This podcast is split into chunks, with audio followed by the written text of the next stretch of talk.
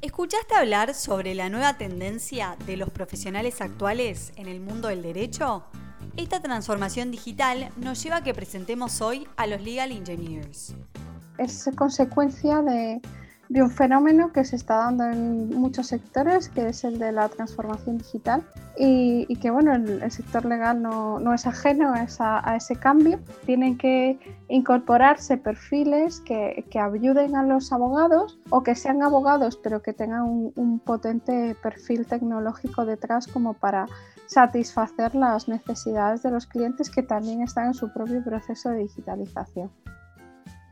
Este puesto se está convirtiendo rápidamente en un rol preciado e incluso crítico en la interfaz entre el derecho y la tecnología. Este nuevo rol hace que los procesos legales sean más rápidos, eficientes y precisos. Para muchos todavía la idea de un ingeniero legal aún no es familiar, pero con el COVID-19 han demostrado lo rápido que puede cambiar al mundo. Es probable que aquellas empresas con capacidades de tecnologías ágiles como estas mitiguen el impacto del virus en estos próximos meses. Hace falta cada vez más de ese tipo de perfiles y, son demandados y hay un desajuste entre los licenciados en Derecho y lo que va a demandar el mercado, que va a ser otro tipo de cosas, con perfiles más eh, con soft skills, más conocimiento de tecnología aplicada al derecho eh, y también derecho de tecnologías. Por lo tanto, nos preguntamos, ¿Los abogados actuales deberían combinarse con la tecnología? ¿Qué es lo que demanda el mercado hoy en día? ¿Es necesario ser abogado para ocupar este puesto? ¿Los legal engineers tienen algún tipo de relación con las legal operations? ¿Cuáles son las recomendaciones que nos dan los expertos para los jóvenes abogados que ingresan al mercado? Todas estas preguntas las responde en esta entrevista para abogados in-house Ana Urbano, abogada española y legal engineer de Acavin Ventures. Hola Ana, ¿cómo estás? Mucho gusto. Gracias por prestarnos un poquito de tu tiempo, que sé que es muy valioso para esta breve entrevista. Pero antes de comenzar con las preguntas, quisiera poner un poco a la audiencia en conocimiento de quién sos y qué haces, porque la verdad que tienes unos antecedentes que son sumamente interesantes para compartir. Lo cierto es que, de acuerdo con la información académica que nos compartes, actualmente estás cursando un doctorado en la Universidad Autónoma de Madrid y en el año 2019 hiciste un máster en Ethereum, Blockchain y Cryptoeconomy en la Universidad de Alcalá y aparentemente también estás actualmente cursando un programa de Big Data and Business Analytics de la Universidad de Nebrija. Y para, y para que esto no sea poco, además estás cursando un programa sobre inteligencia artificial en la Oxford University, claramente esto es en Inglaterra. Y dentro de tu trayectoria profesional,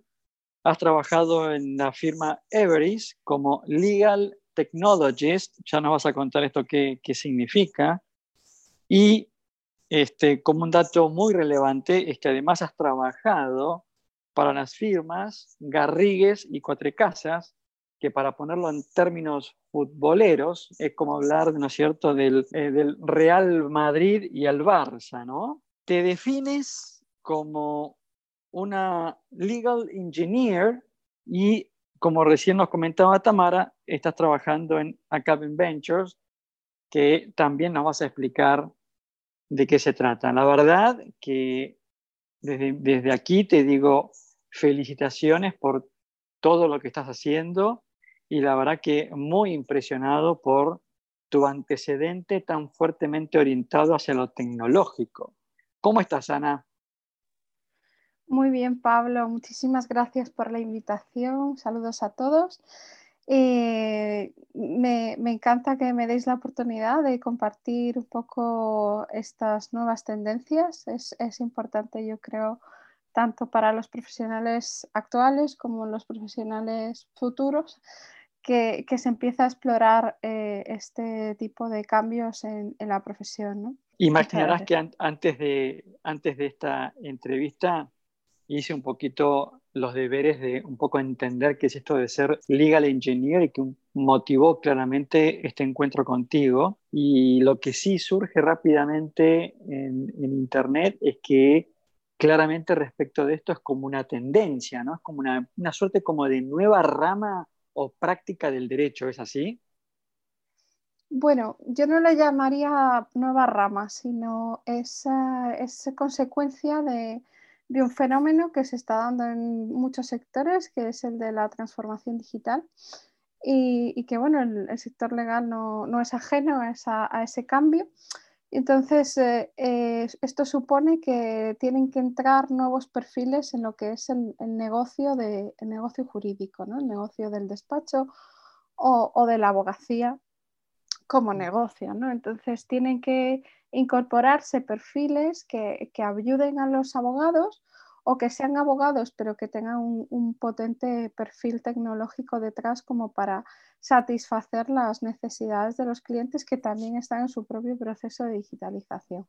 Ahora, ahora, ahora vamos a profundizar un poquito sobre eso porque es muy interesante. Vos sabés que en Disney hay un departamento que se llama Imagineers, ¿no? que fueran, eran los ingenieros que estaban a la vanguardia en el desarrollo de, todas las cosas que conocemos de Disney, hasta incluso la NASA ha tomado un montón de ideas de este departamento de Disney. ¿no? Entonces, en función de estos Imagineers y Legal Engineer, ¿qué es ser un Legal Engineer? ¿Se puede definir qué es un Legal Engineer?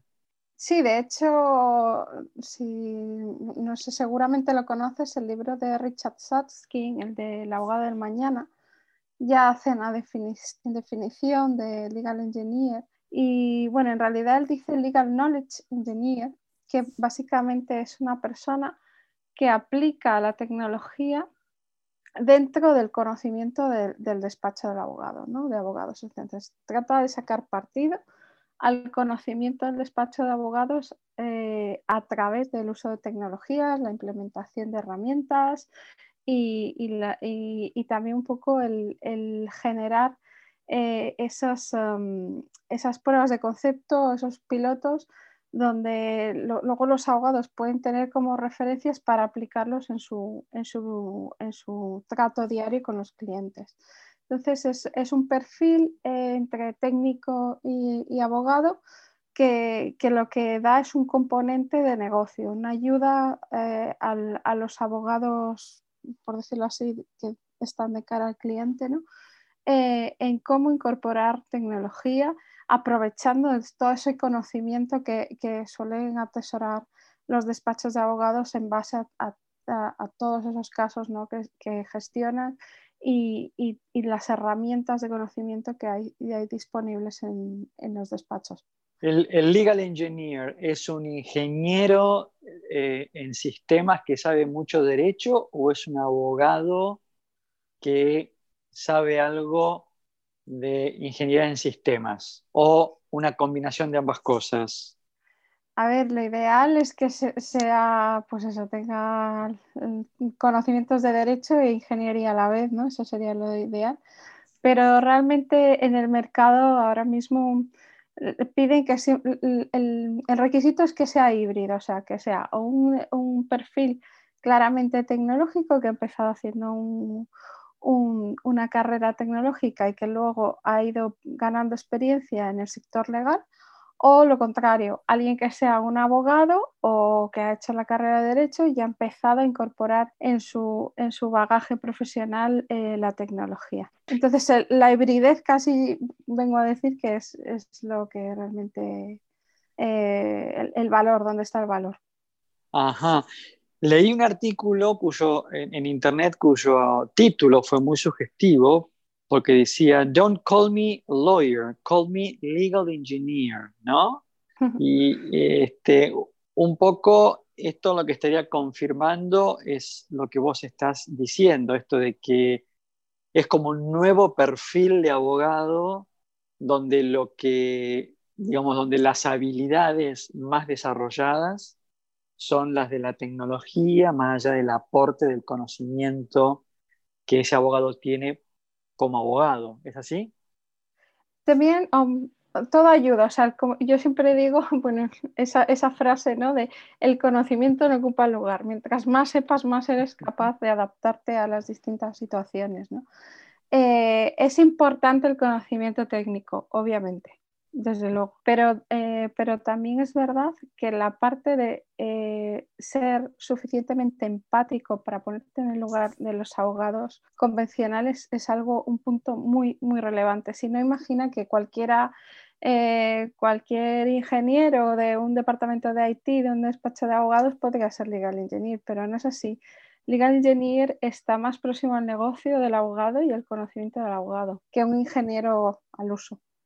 Bueno, claramente si uno repasa tu perfil, por lo que recién acabamos de compartir, claramente vos sos una abogada donde durante estos últimos años has tomado la decisión de formarte muy, muy acentuadamente en todo lo que tiene que ver con tecnología. Mm, sí, bueno, en realidad yo ya, en el bachiller, o sea, los primeros años antes de la universidad, yo hice bachiller tecnológico que se te marca que puedes acceder a las carreras tecnológicas, pero tenía mucho, muchas ganas por hacer cosas sociales y, del mundo de la ley, también por mi familia. Entonces terminé haciendo ciencias políticas y derecho eh, y, bueno, lo he disfrutado mucho, pero siempre a mí me ha tirado más, eh, me ha dado más ganas de estudiar cosas de tecnología siempre. De hecho, terminé la carrera y lo primero que, donde empecé a trabajar y mis primeros pasos fue fue un proyecto de digitalización de la justicia aquí en España ya en el 2010. Entonces, em, hay, un, componente de, conocimiento, pero también hay un componente de aptitud, de, ganas de, conocer la tecnología y de aplicarla en el, día a día de los abogados. Y eso es algo que ha marcado toda mi carrera hasta hoy. No, sí, claramente para, para explorar estos nuevos terrenos, ninguna duda que uno tiene que tener una, una motivación interna muy fuerte lo cual me lleva a preguntarte de que claramente vos formas parte de una, podríamos decir, de un círculo muy pequeño o de una élite de profesionales que están, digamos, muy conectados con la tecnología, porque la verdad que imagino que esto no debe estar demasiado difundido, ¿o sí? No, realmente es algo novedoso, eh, eh, pero es que lo hemos visto en los últimos tres años y más con, con esta situación eh, de la pandemia eh, que, el, sector jurídico se está digitalizando rápidamente y, más con el desarrollo de la inteligencia artificial. Y por tanto em, hace falta cada vez más ese tipo de perfiles y, son demandados y hay un desajuste entre los licenciados en Derecho o, los cursos formativos de, las licenciaturas, los grados eh, y lo que va a demandar el mercado, que va a ser mm. otro tipo de cosas, con, perfiles más eh, con soft skills, más conocimiento de tecnología aplicada al derecho eh, eh, y también derecho de tecnologías. Entonces, estamos viviendo momentos en los que, en los que este perfil, creo, según mi punto de vista, va a ser más y más demandado y somos pocos ahora mismo los pioneros que estamos empezando a ya no, ya no te digo a, tener un perfil, o, sino a, simplemente explorar diferentes formas de hacer los negocios, captar otras formas de, aproximarse al cliente, muchas de ellas que vienen del sector tecnológico puro y duro, como pueden ser design thinking, metodologías ágiles, eh, Agile o, Lean Startup para, despachos. Entonces, es, simple, es como una apertura de mente que tienen que tener todos y, de ahí nacen muchos perfiles que pueden aportar mucho valor a los despachos de abogados. Y este es uno de ellos. El, uno, obviamente mi perfil es como mucho más técnico, pero, pero también no deja de estar dentro de esa cultura de cambio. Es decir, que cuando un estudio jurídico o un in-house contrata, digamos, a un abogado con este perfil, ¿no? Digamos, a un legal engineer. No es un abogado que va a ir, digamos, a litigar o que va a sacar un dictamen o que va a estar redactando un contrato, sino que es un abogado que va a estar más volcado a lo tecnológico y de unir los mundos del derecho y la tecnología para, para hacer más eficiente el servicio legal o para hacerlo eh, mejor para el cliente. ¿Es así? Eh, sí, de hecho en, el mundo del sector in-house eh, la, tendencia ahora mismo es la de Legal Operations, que es, eh, una filosofía muy diferente y en la que perfiles como el mío tienen mucho encaje porque precisamente mediante los medios, sobre todo más analítica de datos, pues se puede ayudar a los negocios a, disponer de unos servicios en los que se integre la asesoría jurídica de una forma natural. Entonces, eh, estos perfiles sí, sí que a lo, que es en, un, en un departamento in-house, por ejemplo, pueden ayudar a analizar los procesos internos en la compañía y, mirar dónde se puede introducir nuevos, nuevas formas, a, adaptaciones o tecnología para mejorar la eficiencia. Es decir, que el Legal Engineer está por encima del Legal Operations. No, yo creo, no, es un perfil dentro del Legal ah, está el Legal Operation Manager que eh, pues bueno, es el que dirige ¿no? las legal operations. No, el, legal engineer vendría a ser un, perfil más de operativa, más, más pues por, debajo, ¿no? Pero, pero viene, viene, una cosa es el management y otra cosa es el llevar a cabo las cosas, ¿no? Y, está más ahí el, legal engineer, está más en lo práctico, ¿no? En, llevar a cabo, en materializar. Y desde tu experiencia personal y profesional, el hecho de haberte volcado a, esta, a esta nueva experiencia, más allá de que siempre te interesó, como recién nos explicaba desde el bachillerato, ¿no? Mm. Esto te ha jugado, ha sido como algo que te ha empujado en tu profesión, te ha abierto puertas, te ha permitido crecer rápidamente en tu, en tu carrera. Pues ah, hasta que entré a Garrigues, que realmente ha sido el, el lugar donde me he desarrollado en este sentido, ¿no? Hasta entonces siempre eran unas, unas funciones más bien precarias dentro de lo que es ser abogado, ¿no? Yo trabajaba como abogado, pero haciendo cosas de tecnología, entonces, y tampoco reconocidas ni, ni, ni identificadas por su nombre, ¿no? Entonces, eh, es, es, complicado. Entonces, hasta 2015, por ejemplo, yo yo sabía y hacía cosas eh, para incorporar tecnología en, los servicios, pero seguía siendo abogada. Eh, y, es más fácil porque realmente eh, si, eres abogado y eres tú mismo el que incorpora la tecnología, conoces perfectamente tus procesos, tus necesidades, etc. Y es, todo es más ágil y más rápido. Em, sin embargo, bueno, cuando entré a, a Garrigues tuve la oportunidad de estar en un departamento nuevo, una, una, un outsourcing o una, externalización de servicios presa, que se llama así. Eh, o sea, unos servicios jurídicos, externalización, pero solo para los abogados del despacho. Em, y, era un departamento nuevo en el que pues, nos venían muchas cosas, eh, temas, asuntos masivos, y, que requería mucho trabajo también de papeleo y de, realizar documentación, etc.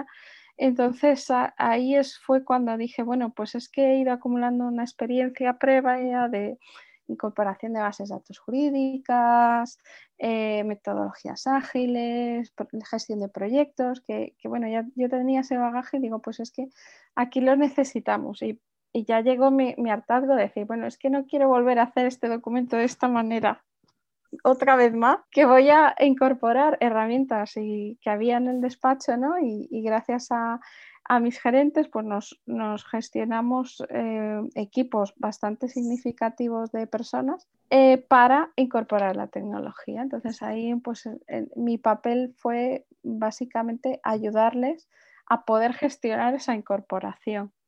Así que en este, en este en, esta, en este, te interrumpo, ¿no, Ana? En esta, en esta función de Legal Engineers, has tenido la posibilidad de trabajar nada más y nada menos para que para las dos firmas de abogados, por lo menos de origen español, más grandes y más prestigiosas de España, con lo cual te ha dado un, un espaldarazo muy importante, digamos. Hoy frente al mercado, sos una abogada que has trabajado en dos despachos muy importantes y en esta área de especialización, lo cual no es poca cosa. Bueno, es una, o sea, en realidad yo me he buscado mi área de especialización, porque esto es como, es como el ADN, ¿no? Lo que te identifica y al final eh, se ha ido materializando, pero no era algo oficial. O sea, a mí no me dijeron, tú vas a hacer cosas de legal engineer, ¿no? Sino que eh, en mi trabajo como abogada fui incorporando esas y poco a poco fue más el trabajo de legal engineer que el trabajo de abogada, ¿no? Y al final me tocó decidir y decir, venga, es que hasta aquí, a partir de aquí yo ya solo quiero hacer esto, ¿no? Solo quiero hacer cosas de legal engineer. ¿Podrías darnos un ejemplo simple de tu, de tu rica experiencia profesional, ¿no? Un ejemplo simple de que pueda sintetizar qué es esto de ser legal engineer, es en qué proceso gracias a tu trabajo y a tu aporte y a tu trabajo en equipo con gente de sistemas, más tu aporte como abogada y tu tendencia a lo tecnológico, han logrado transformar un servicio, un producto. ¿Recuerdas de algo que haya sido que valga la pena compartir? Sí, bueno, eh, mm, por ejemplo, temas de litigación nosotros pues eh, teníamos clientes que, requerían servicios de litigación bastante masivos y obviamente tardábamos mucho tiempo en, generar documentos. Básicamente pues eso, las demandas, las contestaciones, los documentos procesales, etc. Y eran documentos en, pleitos que, realmente la dificultad jurídica eh, era grande, pero el documento casi todos los pleitos eran muy parecidos y, muchas veces los abogados estaban cansados de, solo de no añadir tanto valor en su trabajo y, gastar muchísimas horas eh, pues haciendo documentos eh, simplemente por el hecho de que estén bien y que tengan calidad.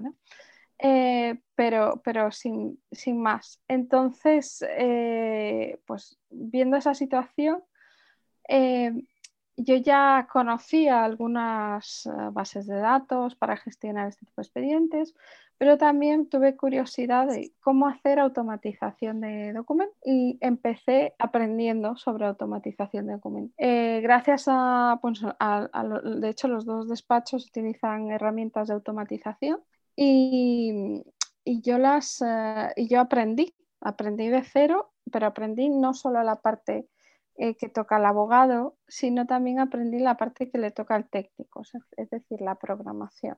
Y, me metí a fondo a programar. entonces entré en una dinámica con partners, asociados, etc., en la que eh, construíamos esa automatización y cuando antes tardábamos X tiempo, después de la automatización tardamos mm, la mitad o menos. Entonces, eh, eh, cuando eso se dan cuenta de eso, ¿no? Los, los, abogados más senior, eh, obviamente fue como fue como, como mm, un, un, empuje ¿no? para el resto de departamentos para darse cuenta que ellos también lo podrían hacer. Entonces, esto no solamente tuvo un buen efecto en nuestro proyecto, sino en, la compañía en sí misma porque otros abogados empezaron a incorporar ese mismo proceso. Ana, acá te quiero interrumpir porque es interesante lo que estás comentando, ¿no? Y que va en línea con esta pregunta, que sería una forma un poco de, cerrar esta, esta, interesante charla contigo, que es, ¿qué, pueden hacer hoy los abogados, tanto de despachos como de in-house, para conectarse con la tecnología, ¿no? ¿Qué, qué, recomendarías, qué tip le darías a los abogados para que empiecen a, conectarse más con, este mundo de, la tecnología? Bueno, más que conectarse con la tecnología en sí misma, que, es, un, es, importante, yo lo que, lo que diría es eh, que, tenemos que estar a, disposición de los clientes y a sus demandas. Y eso es súper importante. ¿Por qué? Porque el mercado está cambiando, las de, lo que necesitan los clientes está cambiando, su mentalidad está cambiando. Y, en esta época de digitalización y uso de tecnologías, eh, nos toca rediseñar nuestro negocio, nos toca rediseñar la manera en que nos aproximamos a los, a, los clientes. Y eso supone que, incorporemos cuestiones que son más del sector tecnológico, pero que son muy útiles para nosotros, como puede ser la incorporación de la innovación en, las asesorías jurídicas o en los despachos de abogados. Saber innovar, saber traer ideas eh, novedosas nuevas formas de, negocio, así como nuevos sistemas de trabajo y, mejoras de la eficiencia de, nuestros servicios. Eh, dicho eso, pues eh, no, se trata de incorporar tecnología por incorporar tecnología, sino de darle ese sentido. Y una vez tienes ese sentido de innovación, de mejora de tu negocio, entonces sí decir qué tecnologías me son útiles o, qué, tecnologías tengo la capacidad de asimilar, ¿no? Eh, y, de, ahí trabajar desde ahí, pues, siempre con el enfoque al cliente. El cliente es el que te dice lo que, lo que necesitas. Entonces, si el cliente, tu cliente no te dice que necesita tecnología, pues no, no lo va a necesitar. Pero bueno, la tendencia del mercado es que es esa. Entonces, al, igual que nosotros como personas nos acostumbramos eh, a, que los servicios digitales sean cada vez eh, más, eh, más adaptados al, consumidor, ¿no? Y, pues eso mismo lo podríamos extrapolar al servicio jurídico. Entonces ahí llega un punto en el que el futuro del negocio depende ya no de, cuestiones más de conocimiento técnico jurídico, sino que a veces el futuro del negocio está en lo creativo y lo adaptativo que seas al mercado. Qué bueno. Ana, la verdad que fue un gusto haber hablado contigo, muy pero muy interesante todo lo que nos has compartido y ninguna duda que este me parece va a ser el primero de más encuentros. Desde desde ya te comprometo para, otra charla sobre este tema que me resulta, además de actual, sumamente interesante. Así que Ana, nuevamente te agradezco que nos hayas prestado este tiempo tuyo que es tan, es tan valioso para vos. Y bueno, quedamos en contacto para un próximo encuentro. Te mando un muy, pero muy fuerte abrazo. Igualmente, Pablo, a vuestra disposición cuando, cuando necesitéis. Un placer haber tenido esta charla con, con vosotros. Igualmente, Ana. Hemos conversado con Ana Burbano, abogada española, como todos lo habremos notado, que actualmente se dedica a Legal Engineers y nos ha explicado qué significa esto de ser un abogado con perfil tecnológico. Gracias por haber nos ha acompañado en este encuentro y los esperamos en un próximo podcast de actualización profesional para la revista Abogados In-House.